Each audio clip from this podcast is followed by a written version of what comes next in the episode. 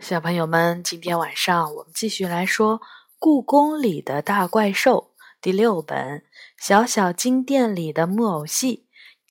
这本书是由常怡写的，中国大百科全书出版社出版。今天我们来说第四章《故宫藏宝图》。阳光、枕头、柔软的床。美好的星期六怎么能不睡懒觉呢？睡梦中，我突然觉得眼睛痒痒的，好像有人在冲着我的脸吹气。杨永乐，我不睁开眼睛也知道是谁。耳边传来了一阵咯咯的笑声。不对，这不是杨永乐的声音。我猛地睁开眼，天啊！这是谁？一个看着眼熟、胖乎乎的男孩正在我的面前捂着嘴笑。难道元宝？我大叫了一声。没错儿，虽然他长高了，更加肉嘟嘟了，但是我还是能认出他——那个曾经离家出走到故宫探险的男孩元宝。元宝一把搂住我说：“小雨，我想死你们了。”我一把推开他，看着他的眼睛问：“你不会又离家出走了吧？”元宝撅着嘴说：“哪有？是我妈带我来看你们的。她正在院子里和你妈聊天呢。”我松了口气儿。这下不用担心他睡龙床被保安叔叔逮住了。走，找杨永乐去。我掀开被子，拿起外套。这时，只听见角落里悠悠地传来一个声音：“我在这儿呢。”杨永乐抬起头，原来他一直坐在桌子后面。只见杨永乐一手拿着巴掌大的一张纸，一手拿着放大镜，正在认真的研究什么。你在看什么？我凑过去，元宝却突然拉了我一把，压低声音说：“小声点儿，那是我捡到的故宫藏宝图。”藏宝图？我笑了。怎么会有这种东西？你开玩笑的吧？没想到元宝一脸严肃地说：“是真的，我缠着我妈来找你们，就是为了这件事儿。”我来了兴致，小声问他：“快说说，怎么回事？”原来元宝这次和妈妈来北京，是为了参加青少年钢琴比赛。他们住在朝阳区通惠河旁的一个宾馆里。早上，妈妈为了让元宝放松心情，带他去河边散步。看到一个环卫工人从河里捞垃圾和枯叶，元宝突然停住脚步，指着那些垃圾问：“那是什么？”只见垃圾堆里有个东西，在太阳照射下熠熠发光，估计是碎玻璃什么的。妈妈说：“元宝跑了过去。”把那半埋在垃圾堆里的东西挖了出来，原来是个陈旧的小瓶子，瓶口还塞着瓶塞。妈妈用自来水把瓶身洗了洗，摇摇头说：“太脏了，扔了吧。”元宝拿过瓶子，迎着阳光往里看，可是瓶子不透明，根本看不到里面装了什么。他用手摇了摇，说。这里面好像有什么东西，不会是妖怪吧？妈妈吓唬他。妈妈，那我要不要准备三个愿望？元宝认真的问。妈妈扑哧一下笑了。哪里有那么好的事情？你又不是阿拉丁。回到宾馆，妈妈去办理报名手续，把元宝一个人留在了房间里。元宝把瓶子放在桌子上，观察了很久。这个是个不大的陶瓷瓶子，像是装过什么药的药瓶儿，有点脏。即便妈妈洗过了，仍然很脏。那些污渍用水怎么都洗不掉。他准备打开它，然而瓶塞塞得很紧，拔了半天也拔不出来。这更让他好奇了。他有预感，这里面一定藏着什么好东西。于是他打电话找宾馆的服务员帮忙。年轻的女服务员一脸嫌弃地看着那个瓶子：“这个我也打不开，你为什么不用石头砸开呢？”好主意！元宝立刻下楼找了块不小的石头，砰！瓶子被砸开了，里面装着一张纸，只有便签纸那么大，上面画着奇怪的图案。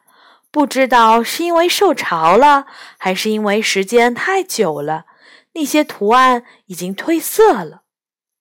元宝把纸片带回房间，歪着头琢磨：这上面画的到底是什么呢？这很像一张地图，上面画着房子、花园、山丘、湖，还有一处画上了一个特别的十字形符号。元宝看了很久。也看不出什么门道，最后他郁闷地把纸翻过来，结果他发现原来根本用不着猜来猜去猜好半天，因为这张纸的背面工工整整地写着五个字：“故宫藏宝图。”听了元宝的故事，我觉得有些不可思议，真的有那种东西——藏宝图？还没有藏在故宫，而是飘到了通惠河上。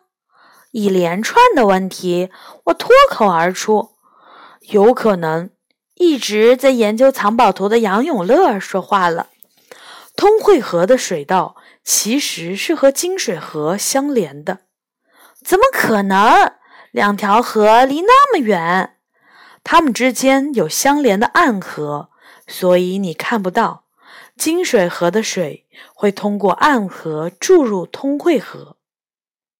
杨永乐说：“所以这张藏宝图很有可能是从故宫里流出去的。”我趴下来看着那张藏宝图，他画的很简单，看样子画图的人不太擅长画画。如果藏宝图是真的，会是谁画的呢？我很好奇。这个我也想过。元宝接过画，这幅画很粗糙，这个人文化水平应该不高。我觉得有可能是哪个太监偷了什么宝贝，因怕人发现而藏在了故宫某个地方，又怕自己忘了，就画了这张图纸藏在瓶子里，结果不知道什么时候弄丢了。好故事。我真心实意地说：“无论如何，值得试一试。”杨永乐说：“我刚刚研究了一下，这张图并不复杂，我们应该能找到宝贝，反正不会有什么损失。干嘛不试试？如果这真是一张藏宝图，那我们可是撞大运了。”我点点头。杨永乐说的对，除了费点时间，没什么难的。何况寻找宝藏可是一件刺激又好玩的事情。看我也同意了。元宝和杨永乐的眼里闪出了喜悦的光芒。我和我妈说了，要和你们待一个晚上。我们现在就动手，怎么样？元宝提议。好啊！我和杨永乐异口同声地说。我们着手进行寻宝的必要准备。向园丁叔叔借了把铁铲，准备好指南针和手电筒，往水壶里灌满了水。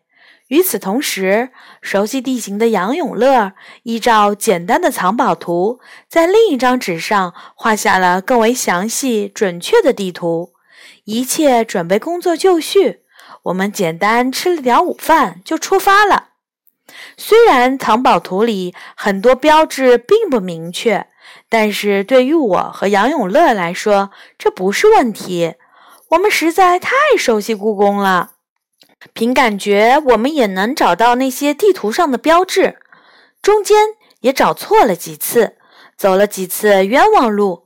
不过还好，我们最终还是走到了正确的路线上，一切都很顺利。天还没黑，杨永乐就低声说了一句：“快到了。”我抬头一看，前面是英华殿。英华殿并不是人住的宫殿，而是一座佛堂。它里面供奉着女神婉丽妈妈。听说她本是明朝万历皇帝的母亲慈圣李太后。有一年，故宫里的莲花在春天就开放了。李太后做了一个梦，梦到一位菩萨披着七彩的衣裳，骑着金色的凤凰。梦醒以后，李太后写下了《九莲经》。她死后，明朝的人们奉她为九莲菩萨。传说清太祖努尔哈赤曾经在明朝时被万历皇帝抓住，是李太后劝说万历皇帝放了他。后来为了报恩，清朝历代皇帝都把她当成女神供奉，并称她为万丽妈妈。眼看着就要到终点了，我们既紧张又兴奋。一会儿要是真的找到了宝贝，我们可要庆祝一下。元宝说：“对，把我们带的可乐拿出来，干杯，怎么样？”杨永乐提议：“你们还真乐观。”我摇摇头。我们三个人就这样闹着喊着走进了英华殿的院子。地图上这一段很清晰，地形与图纸完全一致。我们一点儿都没有迷路。英华殿前绿树成荫，高大的菩提树散发着清香。这里最有名的是明朝时种下的两棵大菩提树。相传这两棵树是完丽妈妈李太后亲手种下的。其中东边的一棵弯曲的树干上长着九根粗壮的树枝。所以又被称为九莲菩提树。每年六月，菩提树会开出金黄色的花，秋天的时候还会结出金线菩提子。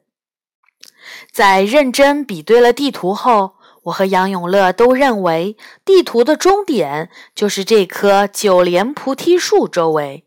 还不到菩提树开花的时节，嫩绿色的树叶。铺了满天，我们又仔细对比了一下，没错，与藏宝图画的完全一致，就是这里。我的心激动的砰砰跳，宝贝正等着我们呢，大家都好好找找。天色已经暗了下来，元宝打开了手电筒，我们在菩提树周围仔细寻找着可能藏宝的地方。不用说，这里肯定不会放着装满宝藏的箱子，否则早被路过这里的人拿走了。我们一致认为，宝贝一定在这附近的哪块地下埋着呢。我们找了好一会儿，却一无所获。树底下看不出有什么特殊的标志。天越来越黑了，东西也越来越看不清楚了。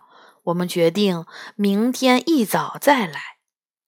晚上，我们一直在商量着寻宝的事，甚至认真的把白天走过的路线和藏宝图核对了一下，确认我们绝对没有走错路，才安心睡觉。星期天，我起得比妈妈还早，没来得及吃早饭，就朝英华殿跑去。元宝昨天和杨永乐睡在一起，估计两个人会闹到很晚，不知道什么时候才会起床。等走进英华殿的院子，我才知道自己的担心是多余的。元宝和杨永乐已经蹲在菩提树下了。你可来了！杨永乐看见我，不屑地说：“真能睡。”我没理他。小雨。快过来看，我们发现了什么？元宝冲我激动地挥着手。我跑过去，他指的是一块装饰院子的岩石。什么？看这块石头！我仔细一看，那块大岩石上面居然画着一幅画，一只松鼠抱着一个像榛子一样的坚果，旁边还画着一把钥匙。这是什么意思？我问元宝。杨永乐认为这话的意思是找到宝藏需要先找到一只松鼠，向它要一个坚果。松鼠或者坚果拥有开启宝藏的钥匙。元宝认真的回答：“有道理。”我就觉得宝藏那么贵重的东西是不可能一下子找到的。我思考了片刻，又皱起了眉。可是我们连宝藏都没看见，要钥匙干嘛呀？我们现在只剩下这个线索了，当然是先找到松鼠再说。杨永乐在一旁说：“没准儿找到那只松鼠后，就可以知道宝藏在哪儿了。”我点点头，又提出了新的问题：如果那张藏宝图很古老，画上的这只松鼠应该早就死了吧？也许松鼠也和人一样，可以把职责一代代的传承下去。没准儿他的重孙子、重重孙子还活着。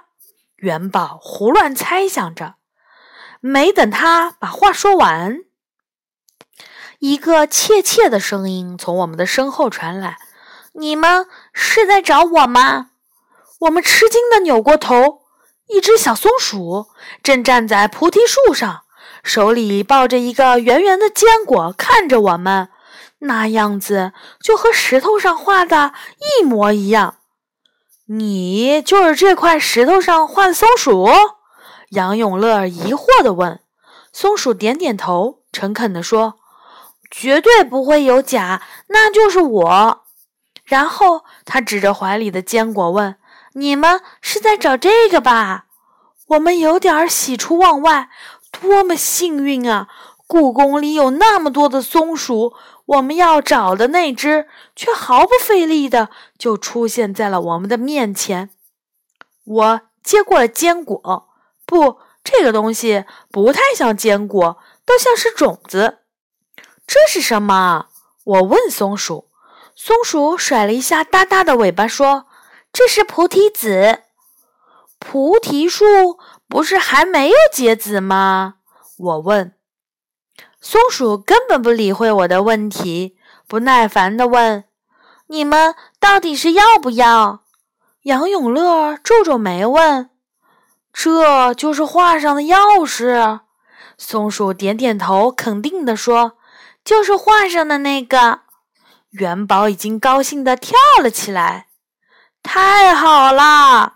没费力气就拿到钥匙了，小松鼠，谢谢你。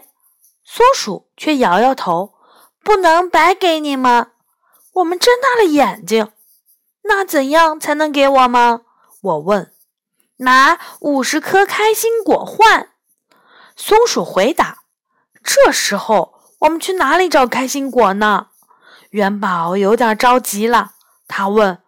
我们没准备开心果，要不这样，我给你钱行不行？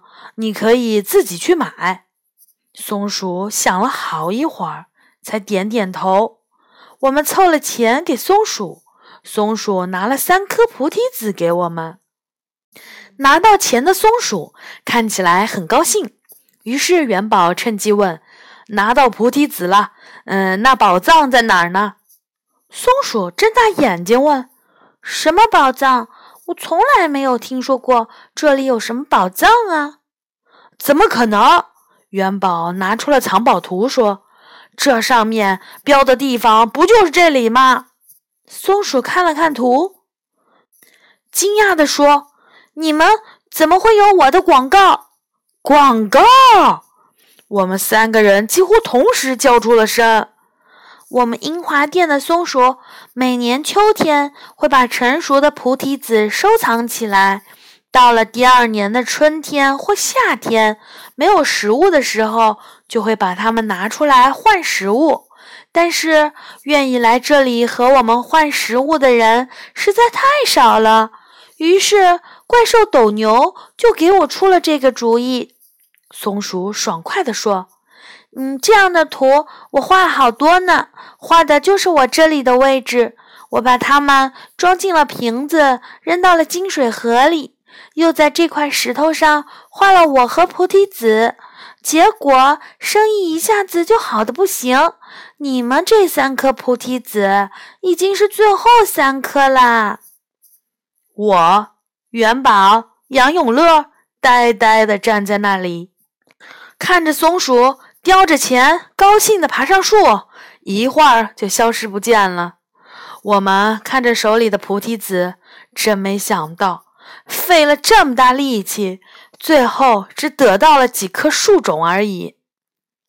傍晚的时候，元宝和我们告别，离开了故宫。虽然没能找到什么宝藏，但是我们仍然玩得很开心。睡觉前，我在灯光下玩松鼠给的那颗菩提子，被妈妈看见了。什么东西？拿来我看看。我递给他，是一颗菩提种子。从哪儿弄来的？他拿过来仔细看。松鼠给我的。我实话实说，他却以为我在开玩笑。松鼠好大方呀，这可是金线菩提子呢。他笑着说：“金线菩提子，嗯。”就是英华殿前那棵九莲菩提树上的菩提子，和一般的菩提子有什么不同呢？我问。它比一般的菩提子小，颜色黄一点儿，分瓣的地方有明显的白线。妈妈说：“你看，就是这条。”我凑过去看，真的。这颗菩提子分瓣的地方有一条细细的白线。收藏古董的人称它们为多宝珠。他接着说：“因为它很值钱吗？不，因为它很少见。在很多信佛的人那里，它可是个稀罕物。”妈妈把菩提子还给我，这也算是个宝贝，你好好收着吧。我捧着金线菩提子，一会儿看看它的形状，一会儿看看它那特殊的线。没想到，我们真的找到了宝藏，只是这宝藏和我们想象中的不大一样。好的，小朋友们，第四章呢就说完了。下一章我们会说第五章：埋葬在故宫的大象。小朋友们，晚安。